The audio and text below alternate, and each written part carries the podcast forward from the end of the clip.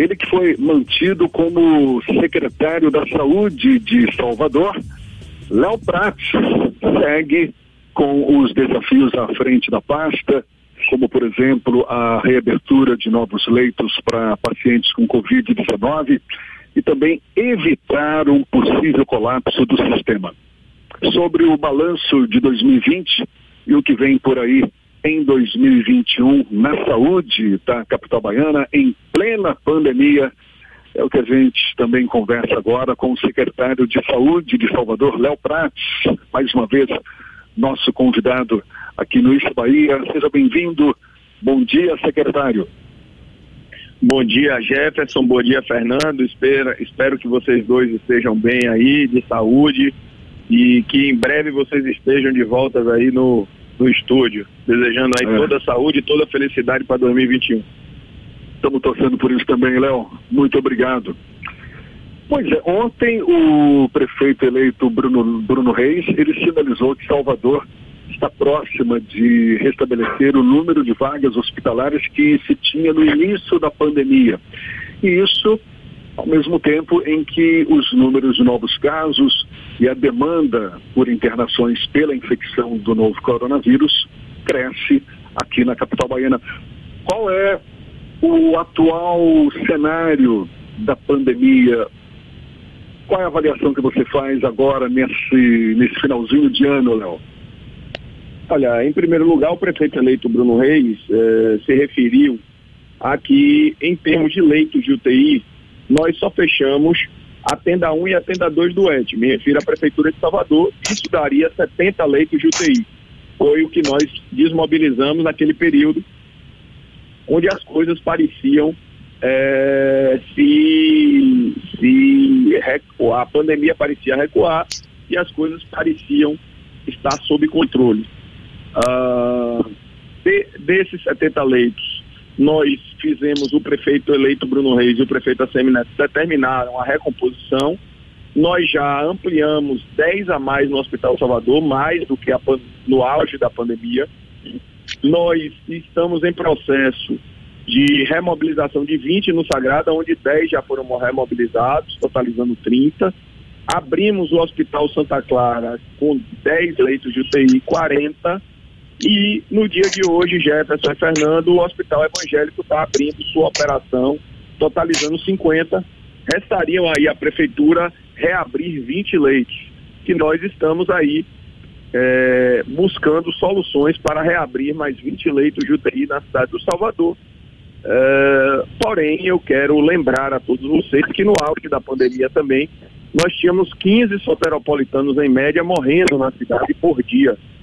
Se é isso que nós queremos, nós podemos evitar isso com quatro ações básicas. A primeira, o uso do, de máscaras. A segunda, a higienização permanente das mãos. O terceiro, o distanciamento social. E, sobretudo, nesse final de ano, verão, evitar aglomerações para que a gente não perca mais companheiros e companheiros. Quanto à pandemia, a gente entende que a pandemia voltou a crescer.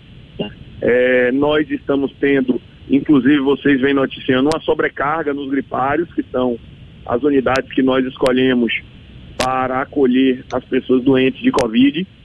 Nós estamos com um, sistema de saúde muito mais pressionado do que no auge da pandemia. É, muitas pessoas com receio de é, se cuidar é, durante a pandemia de ir a unidades hospitalares e unidades de saúde acabam que desenvolveram é, doenças, a, as doenças acabaram se agravando, destaque para o AVC e infarto, né? É, então, é, eu tive até um familiar que foi acometido no último fim de semana com infarto, graças a Deus está bem, então assim, a gente vê um número de pessoas expressivas com doenças coronarianas e vasculares aumentando. Isso pressiona muito o sistema, isso nos prejudica, inclusive na mobilização é, do cuidado do coronavírus, porque Jefferson e Fernando. A grosso modo, eu vou dar um exemplo de um grande hospital que o governo do estado, no início do ano, na primeira onda da pandemia, utilizou como hospital de referência para a Covid, mas que hoje não há condições, inclusive em CIB, que é uma, um fórum de debates da saúde, eu fui um dos que defendia a posição do Estado é, que corretamente reverteu 30 dos 80 leitos e manteve 50. Porque me refiro ao Hospital Ernesto Simões, porque é um hospital que atende vascular. Então, é, é AVC, por exemplo, normalmente a gente usa o Ernesto Simões como referência. Então, é, seja de AVC, de infarto, de coronavírus, o objetivo do sistema de saúde é salvar a vida das pessoas.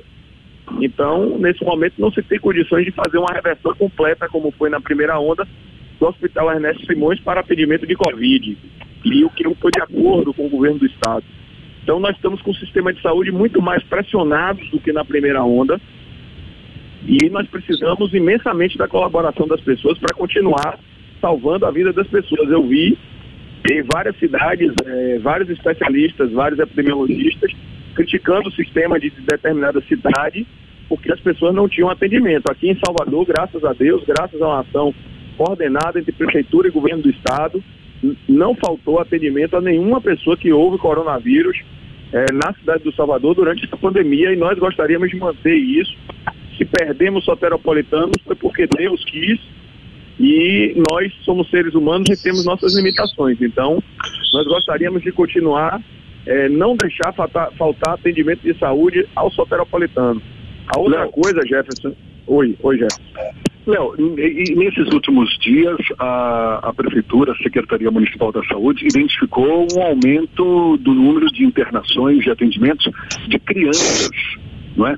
Sim. Eu, eu queria, na, na tua avaliação, por que esse aumento na quantidade de crianças infectadas pelo novo coronavírus e qual a situação dos leitos de UTI voltados para os pequenos? Olha, Jefferson, é, eu quero lembrar que a gente ali no, no, no, início, no início para meados da primavera, nós tivemos um aumento que é normal, porque o que é a suspeita de Covid, né? Como eu identifiquei no meu Twitter. A suspeita de Covid é uma criança que chega com, com problemas respiratórios, né? Porque a Covid se manifesta é, geralmente por um problema respiratório, por isso que a gente tem os gripários e chama de gripário, porque são atendimento de síndromes gripais e o Covid se manifesta assim é, na sua grande maioria dos casos. Uh, veja bem, é, nós estamos tendo um aumento num período atípico. Eu acho né, que isso é tudo é suposição, nós estamos por enquanto em investigação. Eu acho que a própria flexibilização que houve traz esse aumento de crianças e agora no verão a intensificação, infelizmente, do contato social. É, também essas crianças ficaram em isolamento, pode trazer aí uma infecção dessas crianças, há outras suposições também, mas essa é que me parece mais lógica, mas nem sempre a saúde é tão lógica é, quanto uma equação matemática. Né? Então, a gente está em investigação, está analisando para ver os dados. É, ontem eu já conversei, eu quero agradecer de público ao Hospital Martagão Gesteira. O Hospital Martagão já me colocou à disposição mais 20 leitos no Martagão. É, nós estamos aí preparando o aditivo para contratualizar mais 20 leitos, lembrando que a gente ampliou agora no mês de outubro e estamos ampliando norma, novamente. Quero apelar aos papais e às mamães eu sei que criança normalmente é difícil você conseguir isso, mas o distanciamento social e o uso de máscaras é importantíssimo para manter a saúde das nossas crianças, porque nós também temos limitações para ampliação do número de leitos na cidade do Salvador, seja pediátrico, seja adulto. É, nós temos uma infraestrutura hospitalar instalada e que impõe a gente um limite. Nós estamos usando de outras estratégias, mas que também há um limite para essa, toda essa expansão e precisamos aí, saúde pública, é todo mundo junto combatendo aí esse vírus e eu tenho certeza que isso vai passar. Fernando quer fazer uma pergunta? Vai Fernando. Você falou que é, há uma impossibilidade de abrir novos leitos, mesmo com a perspectiva de abertura de mais alguns nas próximas semanas. Existe a hipótese da Prefeitura de Salvador adotar medidas restritivas duras, já que o índice de ocupação de leitos de UTI permanece acima dos 75%, na média e próximo a 75%, que é aquele percentual lá do começo, antes do processo de reabertura? Olha, Fernando, isso é o que nós menos queremos, né?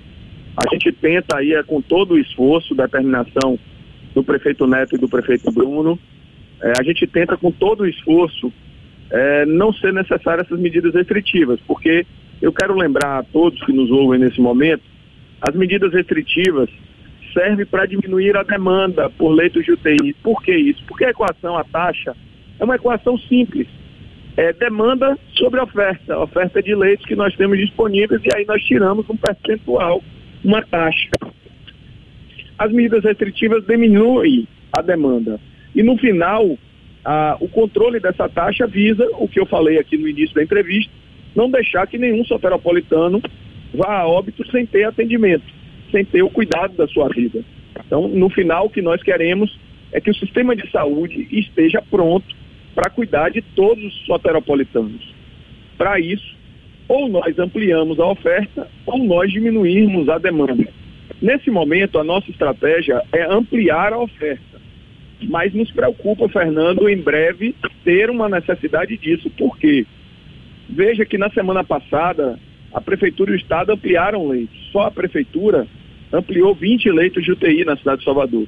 E mesmo assim, no dia de ontem, nós continuamos fechando a taxa entre 75% e 76%. Ontem nós fechamos com 76%, como você falou. Ou seja, mesmo com a expansão de leitos de UTI na cidade do Salvador, a gente não está conseguindo reduzir e sustentar essa redução de taxa. Porque na quinta ou sexta-feira da semana passada, nós conseguimos chegar a 69%. Porém, foi o dia que nós fizemos a maior estruturação, tanto nós quanto o governo do Estado. E aí logo, logo foi recomposto. Ou seja, a nossa ampliação está sustentando apenas o crescimento da Covid na cidade.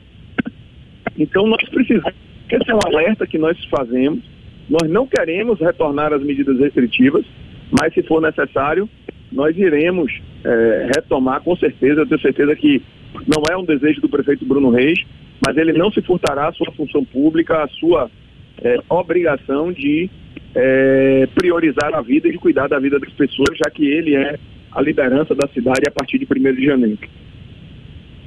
O, a Secretaria Municipal de Saúde tem mantido uma interlocução forte com a Secretaria Estadual de Saúde.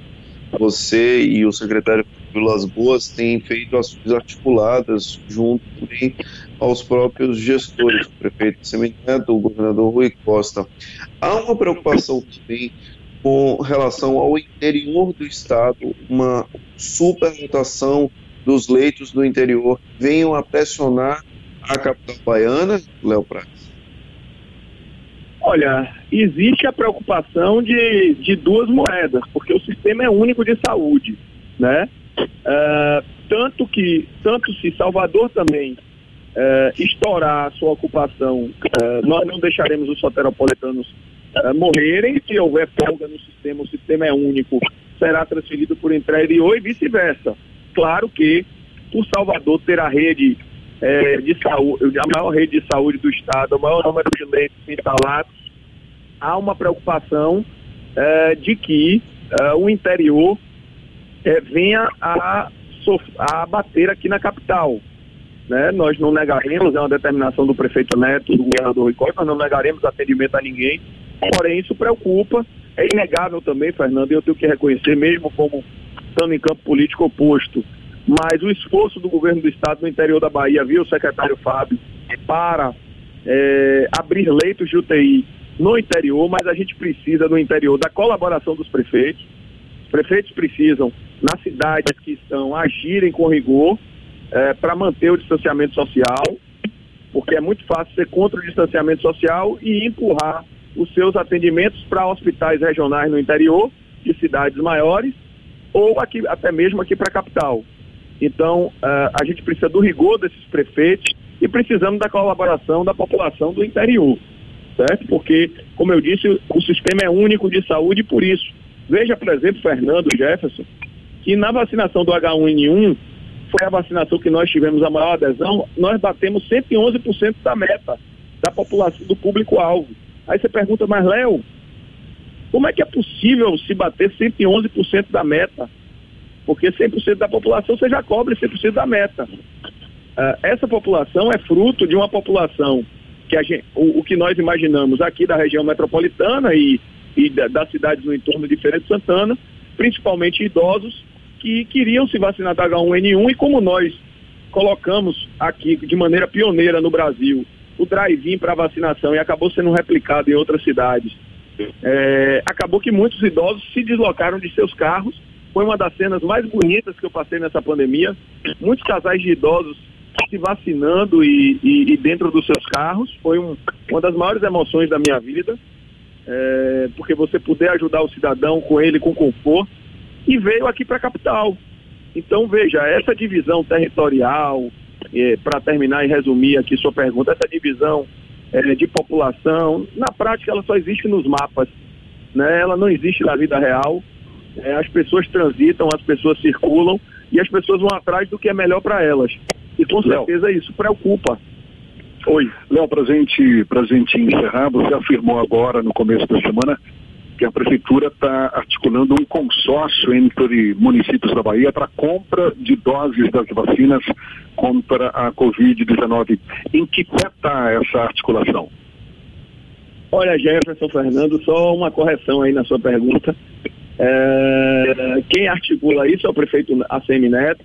A ideia foi dele, que eu achei uma ideia brilhante.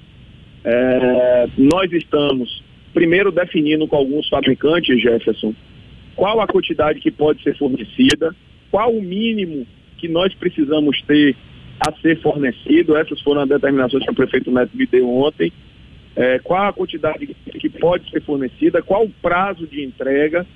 E aí sim ele vai começar com a sua força nacional, a sua liderança nacional, utilizá-la para o bem da população é, de Salvador e da Bahia, porque alguns prefeitos já começam a partir das notícias de vocês, a nos procurarem voluntariamente, a, a despeito do prefeito Zito de Barreiras, que mandou ontem o secretário da Saúde, Anderson, lá na Secretaria Municipal de Saúde, uh, e nós prontamente atendemos, porque, como, como você disse, é, há uma preocupação em relação ao interior, e quanto melhor a atuação dos maiores municípios do interior nessa pandemia, melhor para nós aqui da capital, melhor para os baianos e melhor para todos do Brasil, inclusive. Então, é, nós tivemos uma reunião ontem, então está é, nesse pé. Nós estamos esperando aí, nós passamos um, um e-mail, porque foi a, a, solicitação dos fabricantes, com as perguntas que nos interessavam para a partir daí fazer esse consórcio. Léo Prates, muito obrigado. Secretário Municipal da Saúde, Léo Prates, mais uma vez conversando conosco aqui no Isso é Bahia. Feliz 2021, que de fato esses desafios sejam superados. Conte sempre com a gente. Um bom dia e até uma próxima. Bom dia, Jefferson. Eu quero agradecer em seu nome, Fernando, a, a todos os profissionais de imprensa pelo trabalho nessa pandemia e pelo carinho comigo. Ontem recebi muitas ligações. Quero agradecer aí ao secretário Fábio, a toda a equipe da CESAB, o carinho também. Quando fui anunciado, recebi mensagens e carinhos de todos, porque antes de estarmos em campos opostos, estamos na mesma trincheira em defesa da vida. Criei muitos amigos na CESAB. Agradecer ao povo de Salvador que entrou nas minhas redes sociais. Agradecer ao prefeito eleito Bruno a confiança e o prefeito Neto a oportunidade que me deu. Agradecer a Deus aí poder continuar fazendo o que eu acho que é obrigação de todos nós seres humanos, cuidar dos nossos, cuidar da vida e defender sobretudo aí as pessoas da nossa cidade e o cuidado com elas. Muito obrigado por tudo a vocês. Feliz 2021 a você e a Fernando. E com a saúde prontamente restabelecida, que é o que todos nós precisamos e queremos. Então, para você, Fernando, um 2021 com muita saúde.